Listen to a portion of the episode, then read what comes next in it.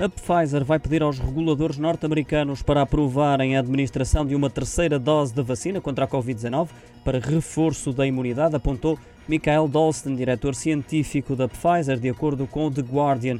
A revelação surge num momento em que a variante Delta se mostra agressiva em todo o mundo e devido ao risco de reinfecção seis meses após a inoculação total, e há uma prova real de que isso já aconteceu, por exemplo, em Israel, Dalston admite que é provável que haja esse risco porque os anticorpos, conforme o previsto, diminuem. Os estudos da Pfizer mostram que uma terceira dose, dada como reforço, gera anticorpos 5 a 10 vezes maiores do que os observados após a segunda dose da vacina. Para Dalston, as doses de reforço são importantes, sobretudo nos grupos que apresentam a idade mais avançada. Segundo o diretor científico, vários países europeus já abordaram a Pfizer para falarem sobre potenciais doses de reforço, sendo que alguns países podem administrar este reforço antes dos Estados Unidos autorizarem. A Pfizer e a BioNTech também já trabalham em conjunto para criar uma versão da mesma vacina específica para combater a variante Delta.